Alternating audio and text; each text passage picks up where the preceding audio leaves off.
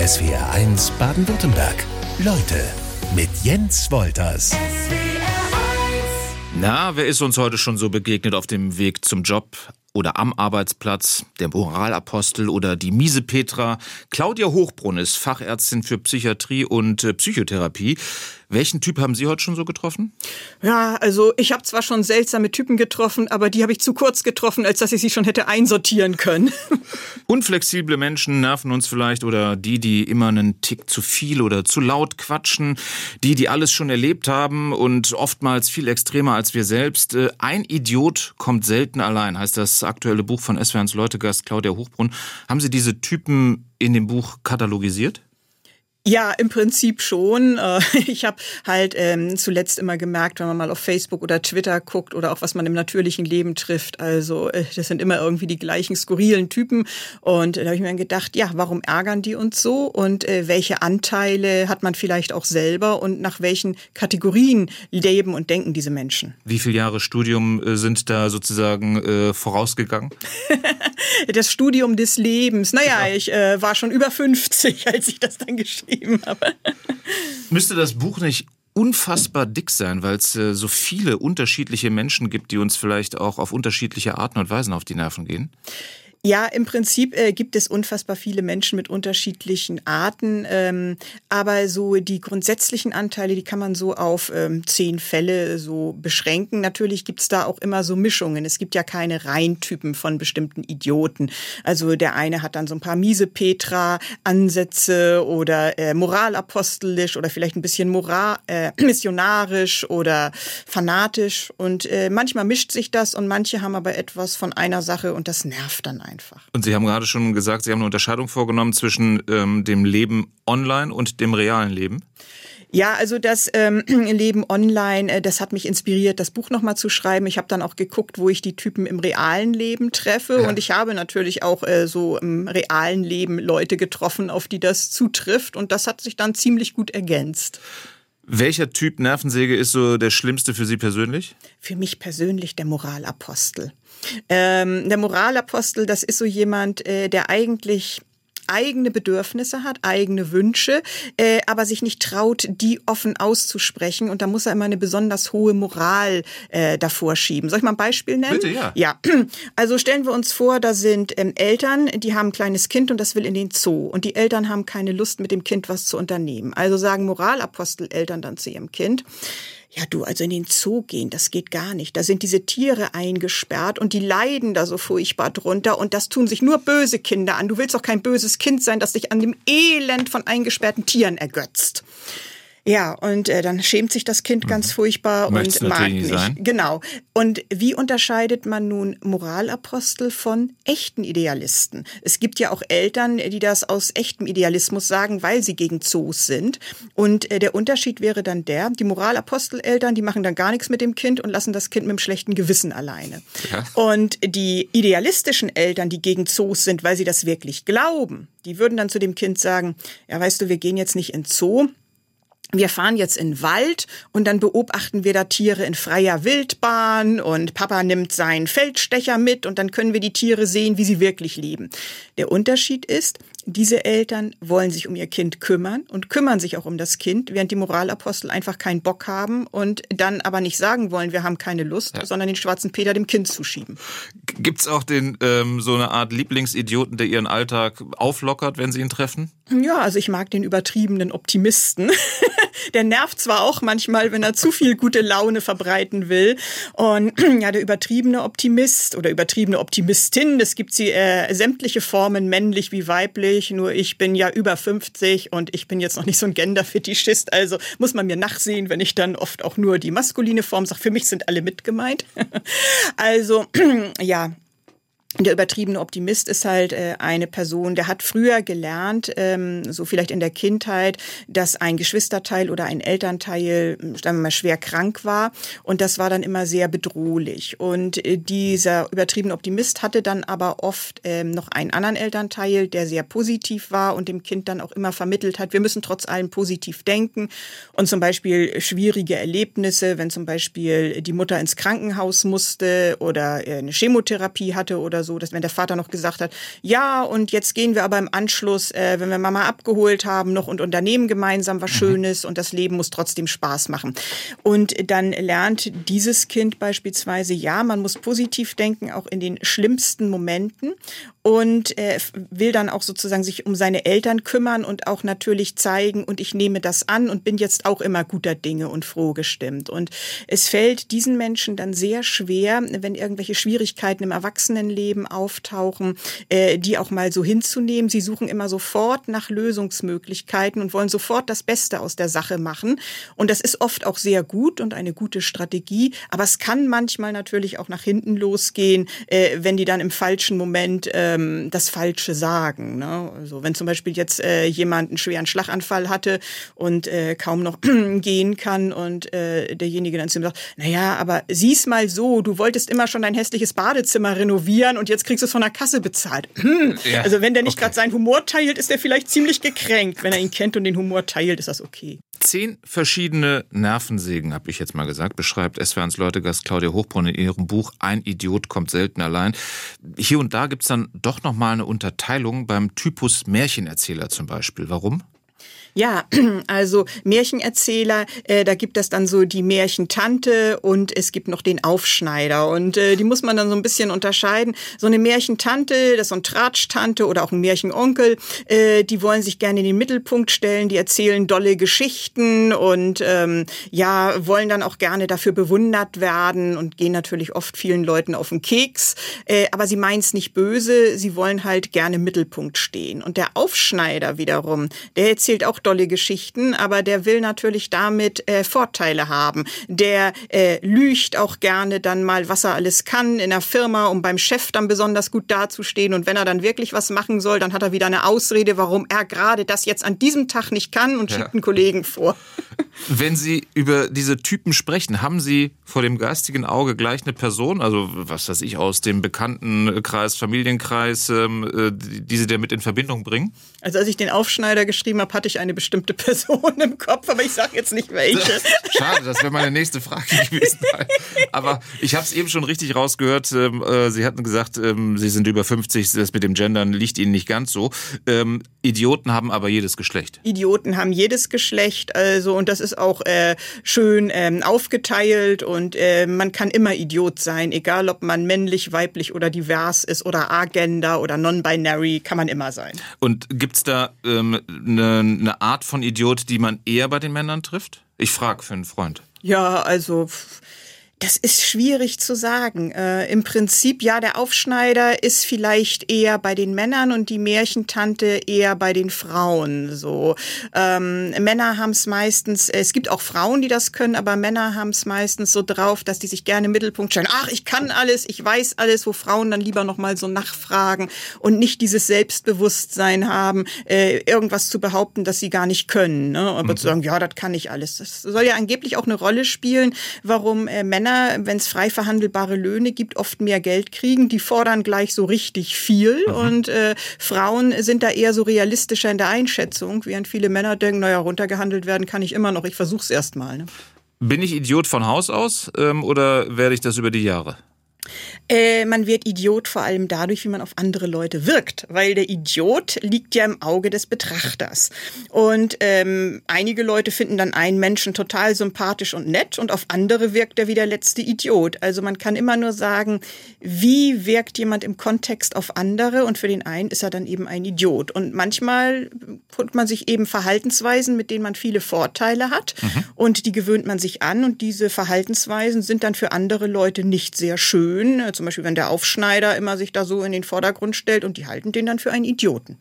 Wie sollten wir mit solchen Menschen umgehen? Also wenn wir beim Aufschneider bleiben, sollte ich dem immer gleich Paroli bieten? Ja, also wenn er einem wirklich Ärger macht, dann sollte man ihn wirklich gleich Paroli bieten. Und wenn der Aufschneider wieder sagt, ja, hier und das und das kann ich und das mache ich und das tue ich, dann sollte man ihn sofort beim Wort nehmen und sagen, ja, dann mach es bitte jetzt gleich. Und äh, dann wird man sehen, ob man das mit einem zu tun hat, der wirklich was kann oder ob derjenige eine Ausrede findet. Denn Aufschneider und Ausrede, das passt gut zusammen. Die können das dann meistens nicht. Also sie werden immer eine Ausflucht dann finden. Wie gut sind Sie direkt oder persönlich im Umgang mit Idioten? Ach ja, Das äh, mal im besser, Groß, mal schlechter. Ja, so wie, wie jeder. jeder also man muss sie, man muss sie äh, erstmal als Idioten erkennen. Ne? Jeder ist ja auch dafür anfällig, dass man ähm, nicht sofort bemerkt, dass man vielleicht da einem Blender aufgesessen ist und erstmal denkt, ach, der ist ja so ganz nett. Ähm, weil ich gehe am Anfang auch erstmal ganz unbefangen mit den Leuten um und äh, sag mir, ja, der macht ja einen ganz netten Eindruck. Und in den meisten Fällen stimmt das auch. Manchmal wird man dann enttäuscht und dann stellt man fest, oh, der ist ja vielleicht doch ein Miesmacher oder ein Aufschneider oder ein Märchenerzähler. Und dann muss ich mir individuell angucken, wie ich mit dem Menschen umgehe. Und die Strategien, ob ich mit jemandem, den ich mag und der sowas ist, wie ich mit dem umgehe, sind natürlich noch ganz anders als die Strategien, wenn ich so jemanden nicht mag. Claudia Hochbrunn ist weiter zu Gast in Eswans Leute. Sie sind in erster Linie nicht Autorin, sondern Fachärztin für Psychiatrie und Psychotherapie. Ja, genau. Ihre Bücher sollen deshalb auch nicht irgendwie dazu dienen, um mit dem Finger auf andere Menschen zu zeigen, sondern so eine Hilfe in Sachen Konfliktmanagement sein. Ist das richtig? Ja, und vor allen Dingen auch Selbsterkenntnis, weil es liegt ja auch immer vieles an uns selber. Jeder ist ja für irgendjemand anders vielleicht auch mal ein Idiot oder eine Idiotin ähm, und man soll sich ein bisschen selbst erkennen und auch gucken, seine Mitmenschen vielleicht ein bisschen besser einzuschätzen und zu gucken, ja, wie kann ich mich anders verhalten, damit die sich auch anders verhalten? Denn ich kann ja nicht die Mitmenschen ändern, aber ich kann mein eigenes Verhalten modifizieren und anpassen, damit mein Gegenüber gezwungen ist, sich auch zu verändern. Das ist ja auch das, was Leute in einer Psychotherapie lernen. Sie können nicht die Welt ändern, sie können nur ihr eigenes Verhalten ändern. Und ich schreibe deshalb auch gerne solche Bücher mit so ein paar flapsigen Titeln, die neugierig machen. Man soll Spaß haben, man soll darüber lachen dürfen. Aber ähm, der Funken äh, Wahrheit, der ist schon wirklich äh, psychotherapeutisch auch fundiert. Und es geht auch vor allen Dingen darum, dass man sich selbst hinterfragt und dass man auch zum Nachdenken kommt und nicht nur mit dem Finger zeigen soll. Das ist bei mir zumindest so angekommen, weil ich habe tatsächlich festgestellt äh, bei dieser Kategorisierung der, der verschiedenen Typen, dass man sich in fast jedem zu einem gewissen Teil wiederfindet. Heißt das auch, wenn mich jemand nervt, wenn ich jemanden für den Moment als Idiot bezeichne, dass das auch ein Teil von mir ist? Das kann durchaus möglich sein, ja. Also ähm, man muss sich ja fragen, warum reagiert man auf diese bestimmte Sache gerade so empfindlich, dass ich mich von dem geärgert oder gestört fühle? Ähm, was löst es in mir aus und was ist da mein eigener Teil? Also ganz klassisch ist ja, wenn jemand ein sehr zwanghaft ordentlicher Mensch ist und er lebt mit jemandem zusammen, der seine Socken überall liegen lässt, äh, dann fühlt man sich ganz schnell genervt, auch wenn man den Menschen sonst liebt und toll findet. Ne? Und äh, das liegt dann daran, weil man da unterschiedlich strukturiert ist. this? In der Mitte Ihres aktuellen Buchs kann ich als Leser dann auch so, ich sag mal, so eine Art Idiotentest machen. Ähm, bin ich einer oder eben nicht? Ähm, wie gehe ich in der Corona-Pandemie? Also man merkt, das ist ähm, während der Pandemie geschrieben worden mit einer Person um, die im Supermarkt keine Maske trägt. Was mache ich, äh, wenn ich ein Portemonnaie gefunden habe? Oder ähm, kann ich mein Kind einfach in den Wald pinkeln lassen? Solche Fragen werden mir gestellt und zehn Antwortmöglichkeiten gegeben. Ähm, wie haben Sie da selber abgeschnitten? Also ich bin gemischt. Also ich habe von allem etwas und äh, immer, äh, wie es gerade so passend ist. Ne? Und ich denke, das ist auch das Normale. Ähm, die meisten Leute haben nicht eine bestimmte Eigenschaft, sondern je nachdem, in welchem Umfeld man sich findet, sucht man verschiedene Lösungsstrategien. Es kann eben manchmal äh, von Vorteil sein, wenn man da so ein bisschen moralapostelisch ist, obwohl das äh, auch eigentlich äh, so ein Persönlichkeitstyp ist, den ich nicht so gerne mag, aber äh, oder manchmal, wenn man ein bisschen optimistischer rangeht äh, oder manchmal in manchen Berufsgruppen sind Miesmacher auch von Vorteil. Und je nachdem, in welchem Zusammenhang diese Fragen auch gestellt sind, äh, habe ich auch unterschiedlich geantwortet. Jetzt haben Sie eben schon die flapsigen Titel Ihrer Bücher angesprochen. Ähm, der Vorgänger, der hieß Ein Arschloch kommt selten allein sind die Idioten die abgeschwächte Version oder ähm, sozusagen ähm, eine Resteverwertung, das, was es nicht äh, ganz ins, in die Kategorie Arschloch geschafft hat?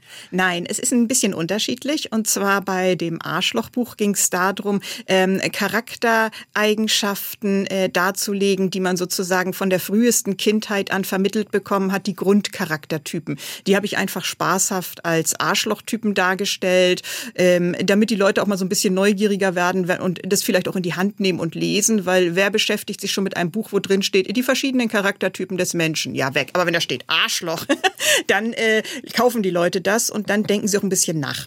Und die Idioten wiederum, da geht es darum, welche Verhaltensmuster wir uns annehmen. Die hat man vielleicht schon in der Kindheit sich angenommen, kann sie aber auch erst im Erwachsenenleben erlernen, weil wir gelernt haben, dass wir davon dann einen Vorteil haben, um unsere Ziele besser zu erreichen. Und je nachdem, wie rücksichtslos man das auslebt, wird man dann von seinem Gegenüber auch oft als Idiot wahrgenommen. Als Fachfrau für der Psychiatrie liest äh, unser SW1 Leutegast ähm, Claudia Hochbrunn die Menschen ein wenig anders und sie haben sich auch mit ja, Romanhelden beschäftigt und bescheinigen auch denen eine Macke. Ähm, ich dürfte mal ein paar Namen vielleicht in die Runde werfen. Bei Superdetektiv Sherlock Holmes ist es vielleicht offensichtlich, überheblich, arrogant, wenig sensibel oder was ist das für ein Typ? Ja, also ich hätte ihn so ein bisschen Asperger-mäßig auch eingeschätzt, weil er äh, wirklich sich nicht so sehr um seine Mitmenschen kümmert, sondern dafür viele kleine Spuren sieht, was so klassisch autistische Züge hat. Nur damals, als die Geschichten geschrieben wurden, war diese Diagnose noch gar nicht erfunden äh, oder entdeckt sozusagen. Und äh, deshalb ist es besonders spannend, dass der Autor ihn damals tatsächlich schon so dargestellt hat, dass man heute das einem Krankheitsbild zuordnen kann. Pipi Langstrumpf habe ich noch. Ähm, da habe ich mich dann auch gefragt, okay, wer ohne Eltern aufwächst, vielleicht ist es dann nachvollziehbar, der wohnt automatisch mit äh, Pferd und Äffchen zu Hause. Bei Pippi Langstrumpf muss man auch bedenken, dass das Buch 1945 geschrieben wurde, nachdem äh, die ganze Welt in Schutt und Asche gelegt war nach dem Zweiten Weltkrieg. Und äh, klar, da lebten die Kinder natürlich in, in ziemlich desolaten Verhältnissen, wollten aber wenigstens ihre kindliche Freiheit ausleben. Und Pippi Langstrumpf steht ja auch noch für die Befreiung der Frau. Die Frauen und Mädchen mussten ja nach dem Krieg auch noch richtig anpacken. Und dann ist manches eben auch chaotisch. Noch ein Kinderheld ohne Eltern, Harry Potter. Was ist äh, dessen Problem? Ja, Harry Potters Problem ist halt, äh, dass er sehr allein auf sich gestellt ist und sich dann natürlich ein Gegenpart suchen muss, an dem er sich zu messen hat, mit Voldemort im Grunde. Ne? Und äh, dadurch kann er sich selbst spüren, weil er dadurch eine Bedeutung kriegt, weil er ja als Kind nicht wirklich geliebt wurde, weil er so bei seinen Stiefeltern beziehungsweise Tante und dem widerlichen Onkel aufgewachsen ist. Und dann habe ich noch Dracula mir rausgepickt. Ähm, da sage ich mal, wer andere Menschen beißt oder Blut trinkt, der hat äh, sowieso eine Macke. Naja, Dracula muss das ja machen aufgrund seiner Physiologie. Da hat eher die Umwelt ein Problem. Die wollten ihn töten und überhaupt nicht mit ihm ins Gespräch kommen. Ich meine mal ganz ehrlich, äh, Dracula konnte Leute unsterblich machen. Und es stand ja nirgendwo geschrieben, dass er einen gleich zu Tode beißen muss, um seinen Durst zu löschen. Der hätte sich ja auch äh, Leute, die kein Geld haben, die hätten sich ja dann von ihm so ein bisschen beißen können und hätte dafür bezahlen können. Oder Sterbenskranke, die hätten ihm bestimmt auch viel Geld dafür bezahlt, wenn sie dann zum Vampir werden und unsterblich werden. Und anstatt anstatt dass man diese Chancen sieht, ja, wird er verfolgt. Das heißt also, Vampire oder Dracula, der ist gar nicht der Böse. Nö, also es ist eher ja die Umwelt. Und das hat man ja auch später gesehen. Seit Twilight sind Vampire heiratsfähig. In verschiedenen psychiatrischen Kliniken und im Maßregelvollzug mit Schwerverbrechern hat SWRs Leutegast Claudia Hochbrunn gearbeitet. Sie sind die meisten Verbrechen ähm, auf ein äh, psychisches Problem des Täters oder der Täterin zurückzuführen? Nein, man muss jetzt ganz deutlich unterscheiden, was ist der Maßregelvollzug. Ja. Und der Maßregelvollzug, äh, da kommen Menschen hin, die äh, schuldunfähig oder vermindert schuldfähig waren, als sie die Straftat begangen haben. Beispielsweise, wenn einer eine Schizophrenie hat und sich einbildet, sein Nachbar wäre von Außerirdischen besessen und will ihn töten und er den Nachbarn dann verletzt oder mit Messer Messer niedersticht oder so, dann ist er natürlich schuldunfähig, weil er nicht in der Lage ist, das Unrecht der Tat einzusehen. Aber er ist eine Gefährdung für die Allgemeinheit und solche Menschen kommen dann nicht ins Gefängnis, aber auch nicht in die normale Psychiatrie, sondern in eine eigene psychiatrische Einrichtung, den sogenannten Maßregelvollzug nach Paragraph 63 Strafgesetzbuch. Das ist dann unter Sicherungsbedingungen wie im Gefängnis, aber eine Behandlung wie in der Psychiatrie. Wie gehen Sie solchen Menschen auf den Grund? Naja, also es kommt darauf an, was wir da für Patienten haben. Wenn das einer ist, der eine Schizophrenie hat oder eine andere Psychoseform, die bekommen dann Medikamente und äh, wenn die dann wieder klar werden und erkennen, dass das eine Krankheit war, dann geraten die oft auch in eine Depression, weil es ihnen sehr leid tut, was sie getan haben. Schwieriger sind die Leute, die eine Persönlichkeitsstörung haben. Das sind dann die, die man im Umgang auch ähm, oft als Psychopathen bezeichnet oder so, die manipulativ sind und so. Die kann man nicht mit Medikamenten behandeln behandeln. Ähm, da muss man dann sehr genau gucken, äh, was die da ähm, wirklich so der Hintergrund ist, ob es wirklich Psychopathen sind. Und äh, die wollen ihm natürlich dann immer Geschichten erzählen von wegen, äh, dass sie eigentlich ganz gesund sind. Und ich habe, bevor ich da gearbeitet habe, auch immer gedacht, ja, wie machen die das eigentlich, ähm, dass sie die ähm, ja Psychologen und äh, Ärzte da nicht irgendwie so betrügen können. Und als ich dann das erste Mal mit so einem Typen selbst gesprochen habe, da habe ich ihn dann einfach mal so gefragt, ja, ähm, was äh, würden Sie eigentlich tun für Ihre Opfer jetzt? Und dann habe ich bei mir gedacht, also so ein normaler Mensch, der jemanden manipulieren will, würde erzählen, ja, und ich würde spenden und ich würde dies machen mhm. und jenes machen und so. Und der sagte zu mir, ja, ich mache doch jetzt Therapie und dann müssen die keine Angst mehr vor mir haben, wenn ich wieder rauskomme.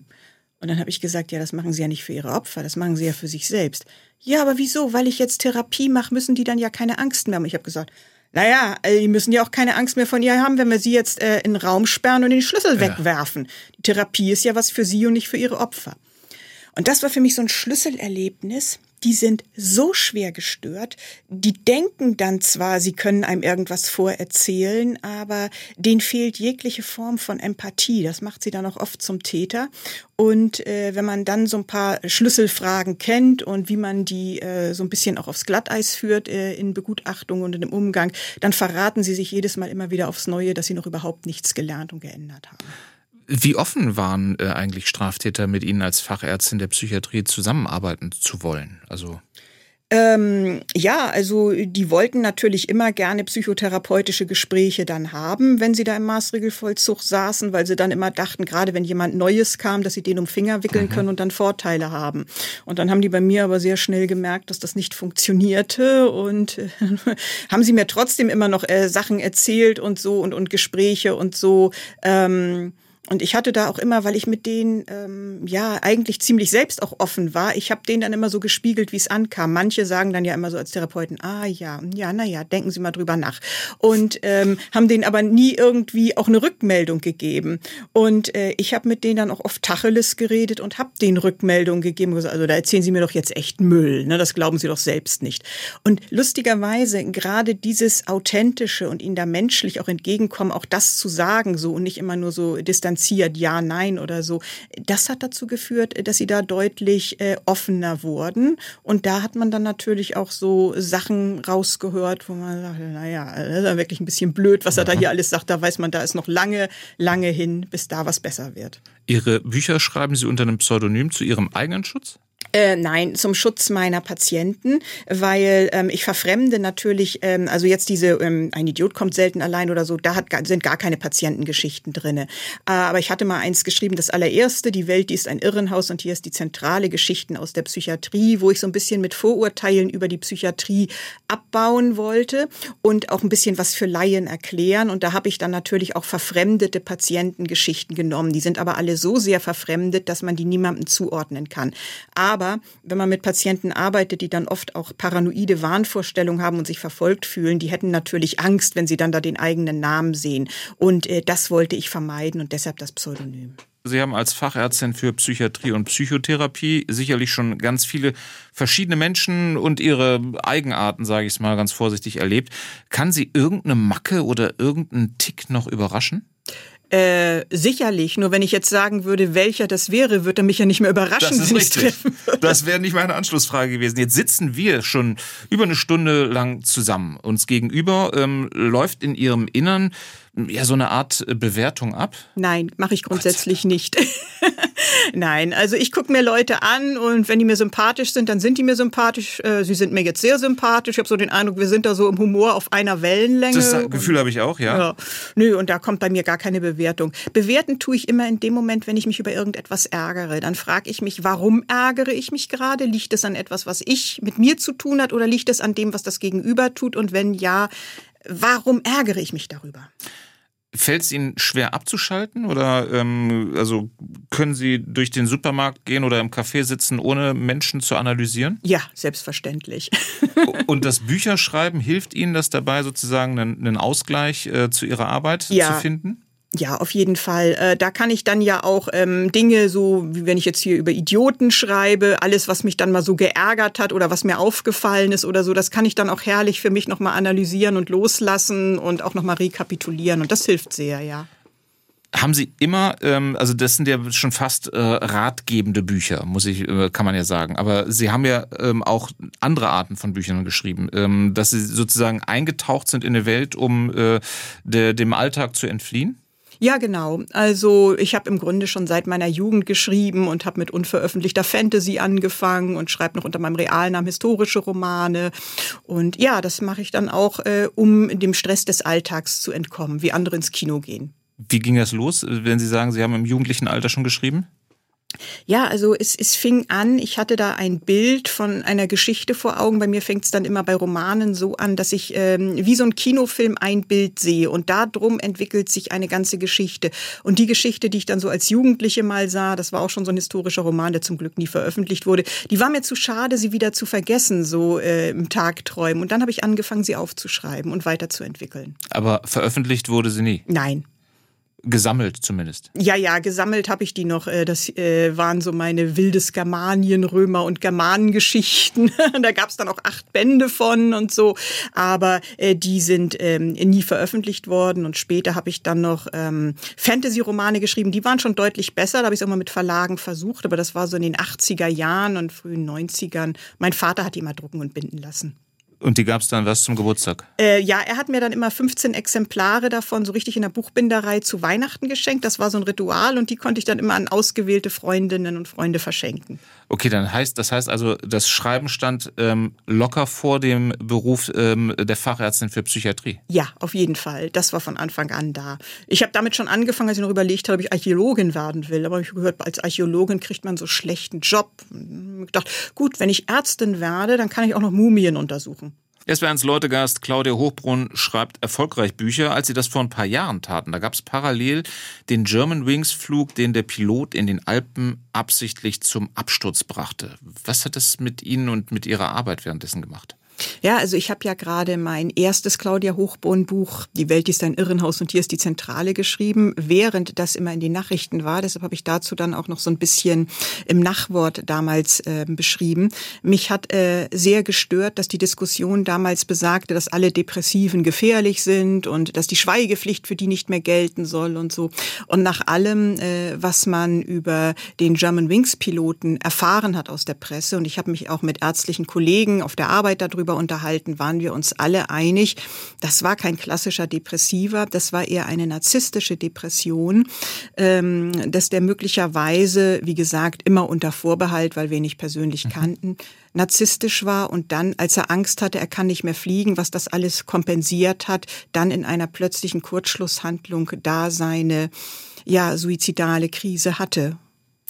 2015 war das und äh, dem Piloten wurde bescheinigt, dass er konkrete Heiratspläne, Familienpläne hatte.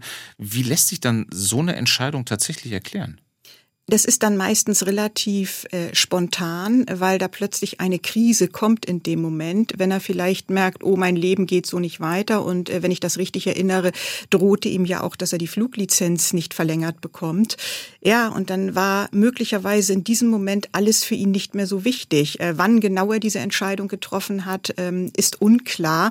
Ähm, vielleicht war das schon vor dem Fluch, vor dem Starten. Vielleicht ist ihm dieser Gedanke aber auch erst mitten im Flugzeug gekommen, als sein Kollege mal auf die Toilette musste, wo er sich dann eingeriegelt hat und vielleicht da diesen Kurzschluss. Und das ist halt im Vorhinein nie genau festzustellen. Deshalb bringt es auch nichts da, Schweigepflicht für Erkrankungen zu lockern. Sie haben es eben schon angesprochen, äh, in der Folge gab es ja eine gewisse Unruhe in der Gesellschaft. Ähm, äh, depressive Menschen wurden potenziell als gefährlich eingestuft. Ähm, es gab die Diskussion, ähm, dass depressive Menschen nicht alle Arten von Beruf, Berufen ausüben äh, sollten. Das wäre schon ein ziemlich heftiger Einschnitt, oder? Ja, und es ist auch völlig überflüssig, weil depressive Menschen sind grundsätzlich nicht gefährlich. Es gibt nur ganz selten mal Straftaten, die durch depressive Menschen begangen werden. Und das sind dann oft erweiterte Suizide, wenn zum Beispiel ein Vater oder eine Mutter schwer depressiv sind und dann ihre Familie, die Kinder oder so auch mittöten, weil sie sie erlösen wollen von diesem Jammertal, um sie nicht allein zurückzulassen.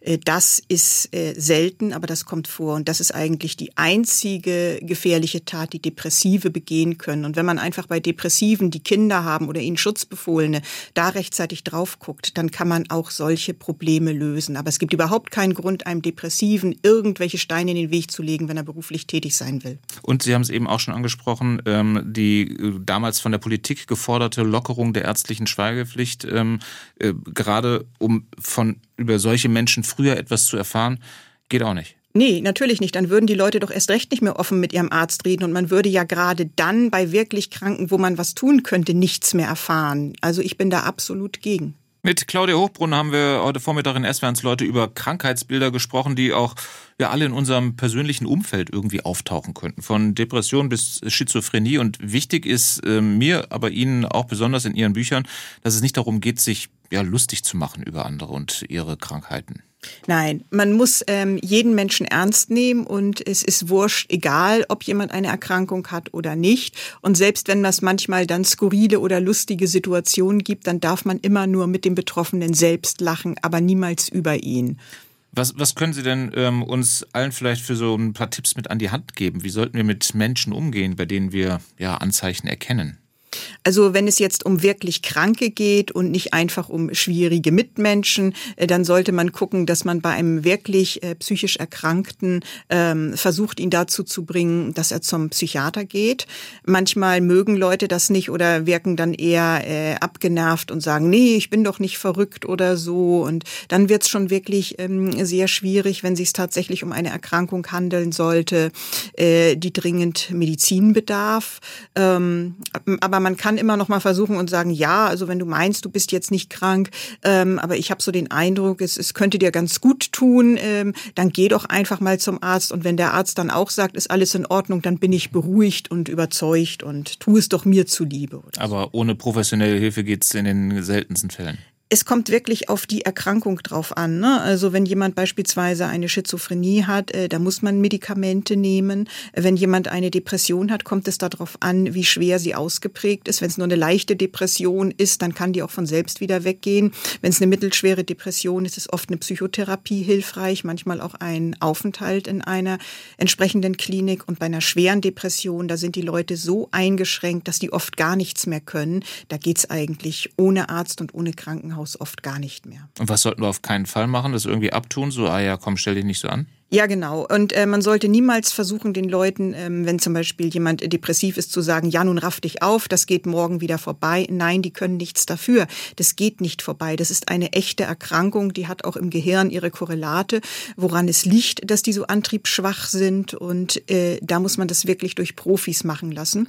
Oder wenn jemand Wahnvorstellungen hat und Halluzinationen, dem kann man auch nicht sagen, das bildest du dir nur ein. Mhm weil es ja wirklich äh, von ihm so wahrgenommen wird. Es gibt wissenschaftliche Forschungen, dass zum Beispiel Schizophrene, die akustische Halluzinationen haben, wirklich das Hörzentrum aktiviert haben. Die hören es wirklich. Und wenn wir denen sagen, nee, das bildest du dir ein, dann werden die nur wütend, weil sie denken, man will sie verarschen. Man muss es also ernst nehmen und am besten, indem man sagt, ja, ich glaube dir, dass du denkst, dass deine Nachbarn dich da durch die Heizung äh, abhorchen und dadurch reden. Es kann so sein, aber es besteht auch die Möglichkeit, dass das diese Erkrankung ist, die das Hörzentrum falsch aktiviert.